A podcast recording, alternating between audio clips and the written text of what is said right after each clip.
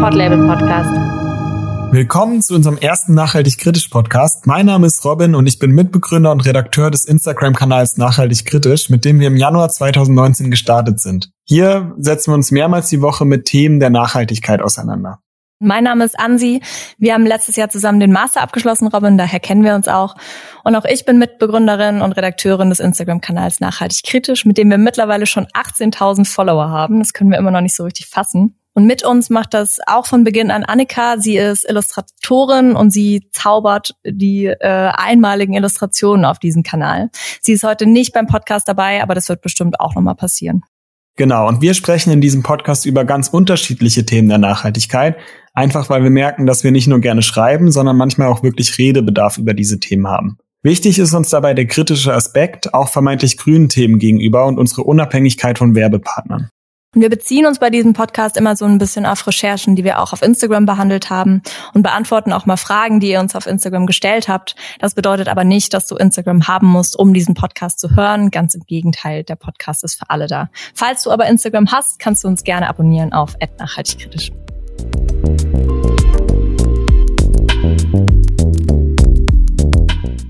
Okay, Robin. Äh, erster Podcast. Wie geht's dir heute? Bist du aufgeregt? Ja, ein bisschen aufgeregt schon, aber ich freue mich auch, dass es endlich losgeht und bin guter Dinge. Wie sieht's bei dir aus? Ja, ich bin auch guter Dinge. Ich habe auch einen optimalen Blick gerade aus dem Fenster. Es schneit wie verrückt. Ähm, es wird extremes Wetter geben. Hast du schön gehamstert? Hast du dich vorbereitet? Ja, ich habe äh, zehn Packungen Klopapier gekauft, äh, wie ich das dieses ganze Jahr über gemacht habe. Nee, ich habe äh, nicht gehamstert und äh, aber es ist echt krass. Also es schneit hier nach oben, das habe ich noch nie gesehen. Also es ist irgendwie so eine Schneeverwehung, dass es so aussieht, als würde es einfach von unten nach oben schneien. Sehr verrückt. Es ist verrückt. Es ist immer gut, den ersten Podcast mit äh, Gerede übers Wetter zu starten. Da ähm, kriegt jeder direkt gedacht. richtig Bock.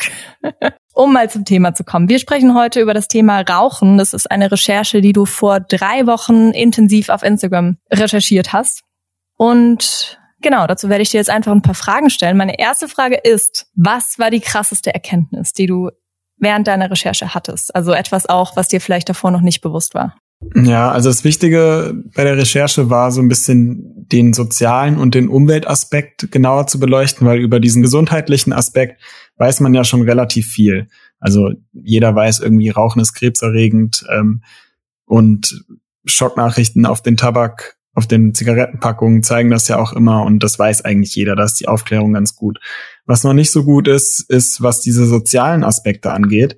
Und was ich halt gelernt habe und was ich sehr krass fand, war einfach, dass Kinderarbeit auf diesen Tabakplantagen gang und gäbe ist. Ich habe dann bei Jan Schulz nachgefragt von unfairtobacco.org. Das ist so eine Initiative aus Berlin, die sich so ein bisschen mit den Auswirkungen auch der Tabakindustrie auseinandersetzt. Und er hat halt gesagt, man kann diesen Handel von Firmen und Zulieferern überhaupt nicht so durchschauen. Das heißt, man kann diesen Tabak nicht auf diese einzelnen Plantagen zurückverfolgen. Das heißt, man kann sich irgendwie gar nicht ähm, sicher sein, ob der Tabak, den man jetzt irgendwie raucht in Deutschland, nicht irgendwie mit Kinderarbeit in Verbindung gebracht werden kann.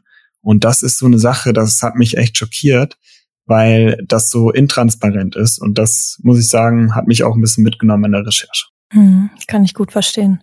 Krass, also gibt es keine Möglichkeit, irgendwie in Deutschland fern Tabak zu kaufen? Äh, nee, gibt es nicht. Und das hat auch den Grund, dass es einfach kein Fairtrade-Siegel gibt. Also es gibt ja Fairtrade und ähm, die haben auf ihrer Website ein eigenes FAQ und ähm, da ist eine Frage auch, ähm, wo sie halt erklären, warum es für Tabak kein Siegel gibt. Also anscheinend ist es tatsächlich eine Frage, die sehr oft gestellt wird. Das liegt einfach daran, dass es weder, also schreiben Sie selbst, weder aus sozialen oder gesundheitlichen oder halt auch aus der ökologischen Sicht ein nachhaltiges oder ethisch vertretbares Produkt ist. Und deswegen kann Fairtrade da halt äh, kein Siegel ausstellen für Tabak. Klar, einerseits verständlich, wenn die da ihren Prinzipien treu bleiben wollen, aber andererseits ist es natürlich auch krass, was das dann irgendwie für Auswirkungen hat. Ne? Meinst du, das wird dann mit dem Lieferkettengesetz besser? Das Lieferkettengesetz ist eine Lösung, die immer wieder vorgeschlagen wird.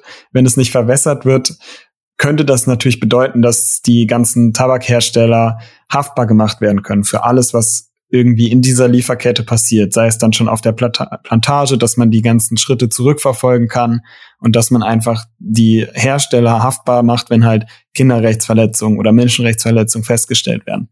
Aber es ist natürlich erstmal in der Theorie klingt das dann alles toll, aber es ist dann die Frage, inwiefern so ein Lieferkettengesetz dann bei so einer großen Branche dann wirklich was verändern kann als du gerade gesagt hattest, äh, was auf den Plantagen so abgeht, wie, wie kann ich mir das denn vorstellen auf so einer Plantage? Also was, was läuft da? Was ist auch die Aufgabe der Kinder vielleicht dort?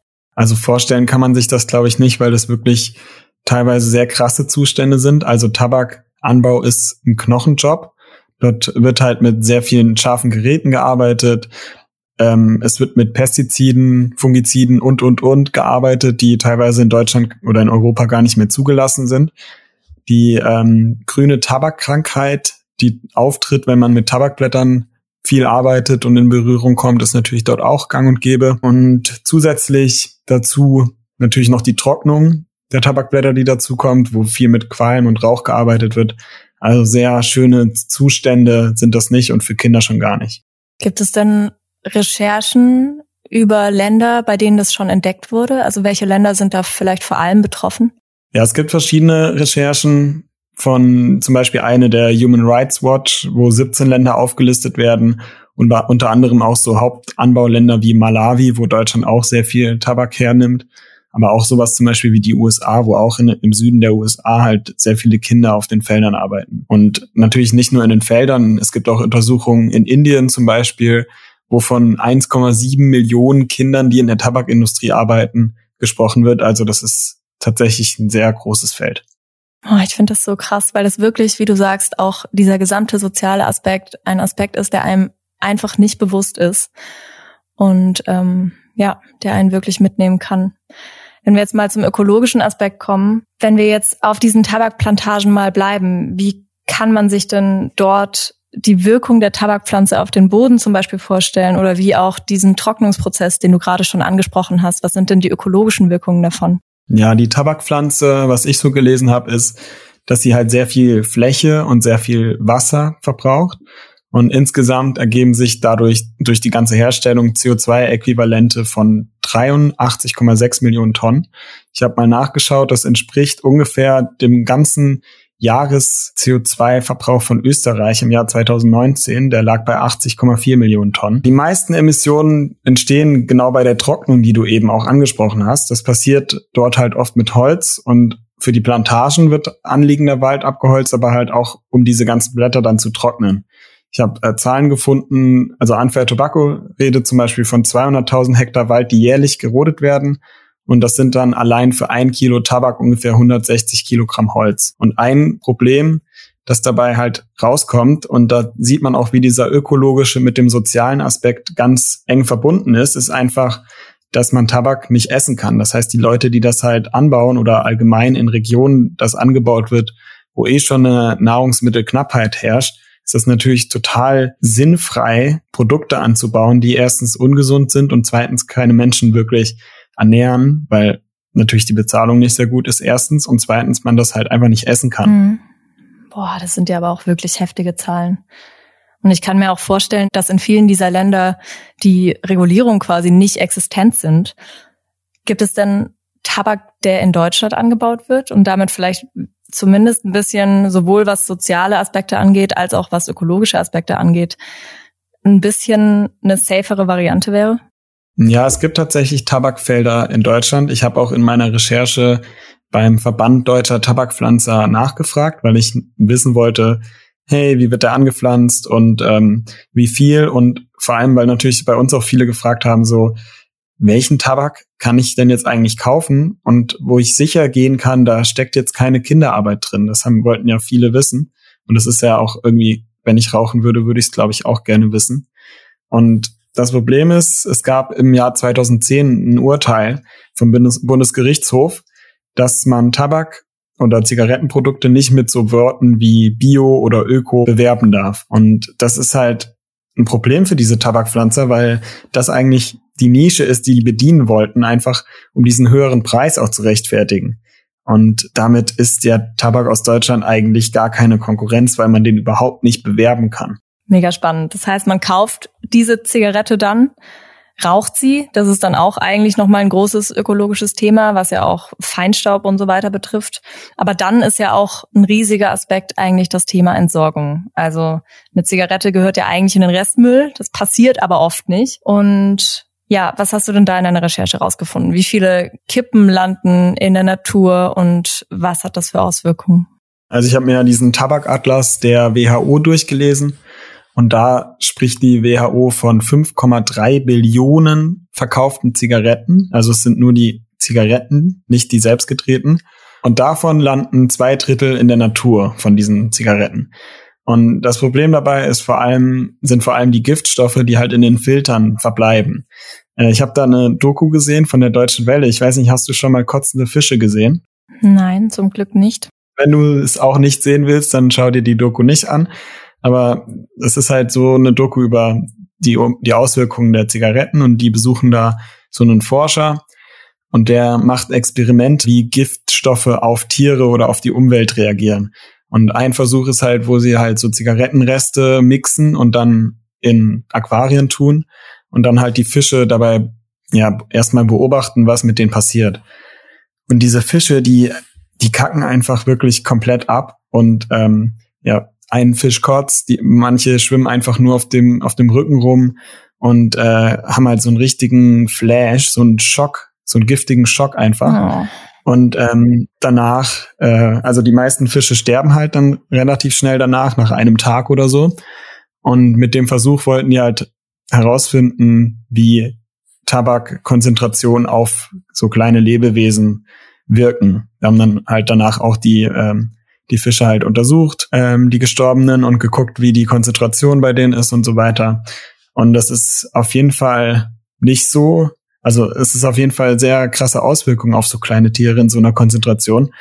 Und gerade in urbanen Gebieten könnte, könnten halt so Konzentrationen auch erreicht werden, wo halt viel geraucht wird. Für die Böden, für Gewässer, für Pflanzen kann es halt eine Gefahr werden. Okay, und krass. letztens bin ich halt spazieren gegangen, was ich dieses Jahr oder das vergangene Jahr sehr oft gemacht habe, gezwungenermaßen. Da bin ich an einem äh, Spielplatz vorbeigegangen.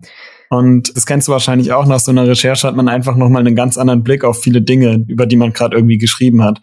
Und da bin ich an diesem Spielplatz vorbeigegangen und habe halt neben diesen Bänken gesehen, dass da so viele Zigaretten lagen. Und Kleinkinder nehmen ja einfach auch alles irgendwie in den Mund, was auf dem Boden liegt. Und es ist halt so, dass Nikotinvergiftungen eine der häufigsten Vergiftungen im Kindesalter sind. Das ist halt auch nochmal was, worüber man, man sich halt Gedanken machen muss. Und diese Filter, die bestehen ja auch nicht irgendwie aus Luft und Liebe, sondern die bestehen halt auch aus einem Kunststoff, der sich nur sehr, sehr langsam zersetzt. Also 15 Jahre in der Natur oder im Meer sind es ein Jahrhundert, glaube ich, oder sogar noch ein bisschen mehr. Und das Problem bei diesem Mikroplastik, das dann sich nur sehr, sehr langsam zersetzt, ist einfach dieses, als kennen bestimmt auch alle diese Fotos von diesen Tieren, die mit vollen Magen verhungern. Also das ist natürlich auch noch ein Aspekt, der für die Umwelt ganz tragisch ist. Ich bin wirklich gespannt, wann das in Deutschland vielleicht soweit sein wird, dass es da auch noch mehr Regeln gibt, einfach wie du deine Zigarette einfach ähm, entsorgen musst. Das gibt's ja in anderen Ländern auch schon. Ich finde das wirklich schlimm, dass man, also Rauchen ist eine Sache, aber wenn man dann mit der Entsorgung so eine Auswirkung hat, das ist ja eigentlich wirklich das Unnötigste, das es gibt, so, oder? Und das ist auch das, was man am einfachsten eigentlich vermeiden könnte. Aber es ist halt hm. etwas, wo halt jeder Mensch selbst dafür verantwortlich ist. Und wenn man sich überlegt, dass halt die Mehrheit der Menschen eigentlich das wegschmeißt, also zumindest wenn man sich überlegt, zwei Drittel landen in der Natur, dann gut, es kann auch sein, dass, jemand, dass Leute, die mehr rauchen, mehr wegschmeißen, aber ich gehe jetzt einfach mal davon aus, dass die Mehrheit der RaucherInnen ähm, das einfach wegschmeißt, dann finde ich das, dann hat man zumindest einen Ansatz, wo man auch vielleicht noch mehr Aufklärung leisten kann und nicht über diesen ökologischen Aspekt, glaube ich, erreicht man viele der Menschen auch. Hm, das stimmt. Ich bin jetzt, ich habe jetzt schon ein bisschen arg an Gesetze gedacht, aber was du sagst, stimmt. Ich glaube, es ist auch viel Aufklärung und wirklich das auch den Leuten ins Bewusstsein rufen, weil garantiert die RaucherInnen, die das wegschmeißen, in den allermeisten Fällen diese Wirkung auch nicht wollen. Also ja, das stimmt. Wenn ich jetzt aber Raucherin bin und nach einer zumindest ökologisch nachhaltigeren Alternative suche, was kann ich denn tun? Naja, es gibt ja diese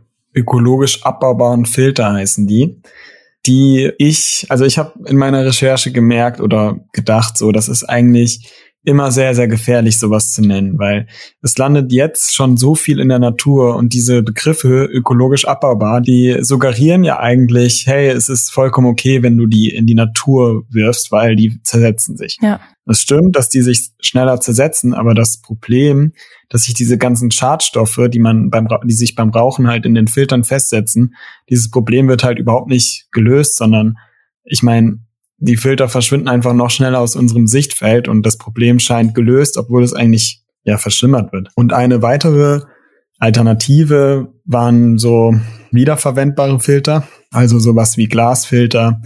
Aber das ist halt die Frage, ob die Menschen, die sich halt wirklich mit so nachhaltigen Alternativen auseinandersetzen, ob das nicht eh die Menschen sind, die auch sowieso schon darauf achten, dass sie irgendwie immer einen Taschenaschenbecher dabei haben oder die Kippe halt mal bis zum nächsten Mülleimer mittragen, weil so schwer ist so eine Kippenstummel ja auch nicht. Kann man vielleicht auch mal mittragen, aber wahrscheinlich sind das eh schon die Menschen, ähm, die schon ein bisschen achtsamer mit der Natur und mit den Dingen umgehen. Es gibt ja einen neuen Trend, beziehungsweise so neu ist der wahrscheinlich mittlerweile auch nicht mehr. Was ist denn mit E-Zigaretten? Wie äh, ökologisch kann man sich die vorstellen? Ja, also dazu gibt es noch gar nicht so diese ganzen Lang Langzeitstudien, die stehen noch aus. Gesundheitlich kann man natürlich sagen, es ist weniger schädlich, aber nicht harmlos. Also es gibt trotzdem, wird natürlich trotzdem auch mit Giftstoffen gearbeitet und, und, und. Und ich glaube, man muss bei Zigaretten oder bei E-Zigaretten einfach genauso rangehen wie bei allen anderen Produkten auch. Man muss sich die gesamte Herstellungskette angucken. Man muss gucken, was entsteht für Müll, vielleicht auch Gefahrenstoffe, Giftstoffe. Ähm, ja, wie gewinnt man das Nikotin? Also wenn man das zum Beispiel synthetisch gewinnt, äh, was fallen da für Abfallstoffe an? Wo kommen die Rohstoffe her? Erdöle für irgendwelches Plastik oder Metalle und, und, und. Aber entstehen ja auch immer Emissionen. Aber so wirkliche Zahlen habe ich dazu noch nicht gefunden. Aber ich denke mal, dass da auch eine große Umweltbelastung vorherrschen wird. Und dann gibt's auch noch die Diskussion, ob nicht die E-Zigarette dann doch eine Art Einstieg ist für zum Rauchen und so. Und dann gibt's auch noch die ganzen großen ähm, Unternehmen oder Konzerne, die ja jetzt noch in der Tabakindustrie sind, die jetzt auf E-Zigaretten umschwenken und ob das dann wirklich na äh, nachhaltig was verändert, ist halt die Frage, ne? Gibt es denn eine letzte Alternative? Jetzt haben wir so ein paar Alternativen gehört und die waren irgendwie auch alle im Endeffekt nicht so geil. Gibt es eine letzte Alternative, wie ich nachhaltiger meine Feierabendzigarette rauchen kann, wenn ich rauchen würde? Ja, gibt es tatsächlich, aber da gibt es auch wieder eine Voraussetzung, die erfüllt sein muss, nämlich, dass man einen eigenen Garten hat. Also man kann theoretisch auch in unseren Breitengraden Tabak anbauen. Es gab ja auch historisch in Deutschland einen großen Tabakanbau und gibt es ja, wie gesagt, auch immer noch. Und letztendlich ist es steuerfrei und auch legal. Also sonst würden wir euch das natürlich nicht sagen. Aber ja, ich meine, es ist einfach gesagt, einfacher gesagt als getan. Aber eine Alternative ist natürlich auch immer das Aufhören. Aber uns ist ja natürlich auch bewusst, dass das eine Sucht ist und wir natürlich jetzt diese Empfehlung irgendwie, die ist so leicht ausgesprochen, aber da steckt natürlich sehr viel psychisches, physisches mit drin, dass wir halt gar nicht bewerten können und wollen. Und ja, das ist halt, wäre aber eine Alternative, wenn man sich diese ganzen Zahlen und Fakten halt zu Gemüte führt. Okay, also Robin, das war doch jetzt das Wort zum Sonntag quasi. Ähm ich glaube, damit können wir unsere erste Podcast-Folge auch beenden mit diesem Appell. Und ja, würden uns verabschieden. Das war schön. Äh, willst du noch was sagen, Robin? Nee, eigentlich nicht. Ich bedanke mich auch, äh, wenn ihr bis hierhin durchgehalten habt und noch nicht eingeschlafen seid. Und wenn ihr eingeschlafen seid, ist es äh, in Ordnung, weil dann ist es ein Einschlaf-Podcast und das ist ja auch immer ganz angenehm, sowas zu hören. Und ja. Unsere Stimmen, wir sind wie so White Noise einfach. Ja, so Zen-Musik oder so. Wir hoffen, der erste nachhaltig kritisch Podcast hat euch gefallen. Wir grooven uns noch so ein bisschen ein. Schreibt uns gerne euer Feedback, eure Wünsche oder Anregungen auf Instagram at nachhaltig.kritisch. Wir hoffen, diese Podcast-Folge hat euch gefallen. Schreibt uns gerne eure Anregungen, Wünsche, Fragen auf Instagram nachhaltigkritisch. Wir freuen uns riesig, wenn ihr diesen Podcast abonniert und ihm eine positive Bewertung dalasst. Ihr findet diesen Podcast immer drei Tage früher auf podcast.de und im Anschluss aber überall, wo es Podcasts gibt. Und falls du dich jetzt fragst, wie du uns eigentlich unterstützen kannst, Nachhaltig Kritisch ist ja ein unabhängiges Projekt. Das kannst du einerseits über Steady machen mit einem monatlichen Abo schon ab zwei Euro und andererseits freuen wir uns aber auch über Spenden über PayPal. Die Links dazu packen wir euch in die Show Notes und ja, dann würde ich sagen, hören wir uns beim nächsten Mal.